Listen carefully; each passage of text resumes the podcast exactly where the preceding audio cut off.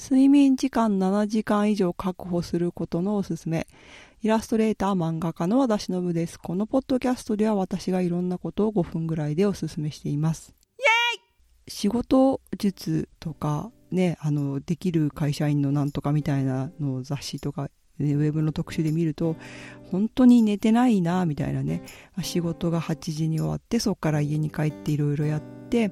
まあ、1時に寝て次の日は6時に起きてみたいなのがあると思うんですけど、まあ、私が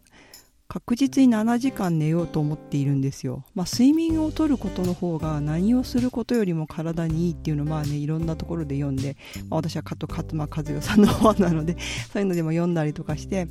できるだけ睡眠をとろうと思ってるんですよ。うん、でも油断するとすぐにこうね仕事のしわ寄せが来たりとかこうなんか知らないけどデレデレデレデレあだらだらテレビを見てしまうとかね。だらだら配信見てしまうみたいなことがあるんですけどそれをやめてもうこの時間になったらおしまいっていうね消灯時間みたいなのを決めることにしたんですよ。でそれをどうやっているかというと時間実系の本を読んだ時にこう自分のね時間を決めましょうみたいなこの時間にこれをするみたいなのを決めましょうっていうのがあって今は今はといってもなんか1ヶ月か2ヶ月ぐらいそれを参考にしています、うん、で私の場合例えば晩ご飯の後にもうあのパソコンをつけないっていうのが結構大事でパソコンつけちゃうとそこに私の場合そこに座って仕事みたいな絵描いたりしながら配信見てみたいなことを始めちゃうんですよね。だからもうこう晩ご飯の後になったらまあ最悪タブレットぐらい タブレットは使うのだからっていうとタブレットは使ってるんですけどそういう風にもうパソコンの席にはつかないみたいな仕事の机にはつかないみたいなことをしています。でもう本当に寝る。10時になったらもうはいおしまい。10時半になったらおしまいみたいな生活をしています、まあ、これねなんか仕事が例えばね自分の仕事が8時に終わって20時か20時に終わってそれから家に帰ってご飯をしてあのその後で趣味のなんか趣味とかね自分のやりたい創作をしてとかになると本当にちょっと難しいなとは思うんですけど、まあ、その場合でもですねこうどこかを削ってですねなんか どうしてでも本当にね寝た方がね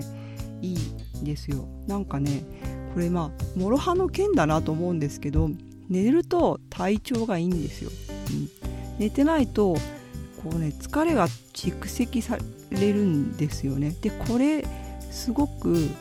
やってないと気がつかないっていうのが怖いところでやると気づくんだけどなんか疲れてるのに慣れてるとか睡眠不足に慣れちゃうと自分ってこの睡眠不足でも全然大丈夫じゃんっていう風にねなんか思っちゃうんですけどちゃんとしっかり寝る生活を続けてみるとあ自分は結構無理してたんだなっていうのにねすごく気づかされます。うん、でまあデメリットとしては、まあ、私、まあ、イタリアにいるんですけどイタリアってね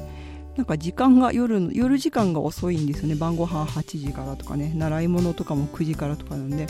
でそういう時に人と会ったりする時にもう 10時過ぎると眠たいよってなるのがちょっとねかなりの欠点なんですけど、まあ、それでもねやっぱ早く寝て次の日頑張るみたいにした方があの夜やっぱ効率が悪いというか頭が働いてないなっていうのをねすごくね感じています。だからこう自分の時間をね時間割を作って、まあ、私最近やってるのはあのまあ紙で書いてるんですけど 時間割表みたいなのね朝の9時から22時ぐらいまでのこうを印刷してこの時間にこれをしてこれをしてっていうのをざっくりすごくざっくりとですね決めてあもうこの時間になったからこれはやめようみたいな生活をしています。でもう絶対に寝ると。これほんとね寝始めたらね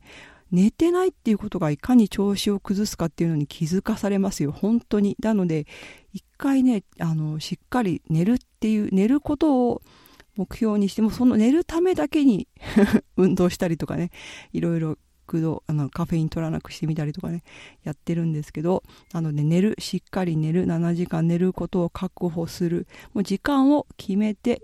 10時になったら寝るみたいに決めてやることをおすすめします本当に体調がかなり変わるのですよ本当これはです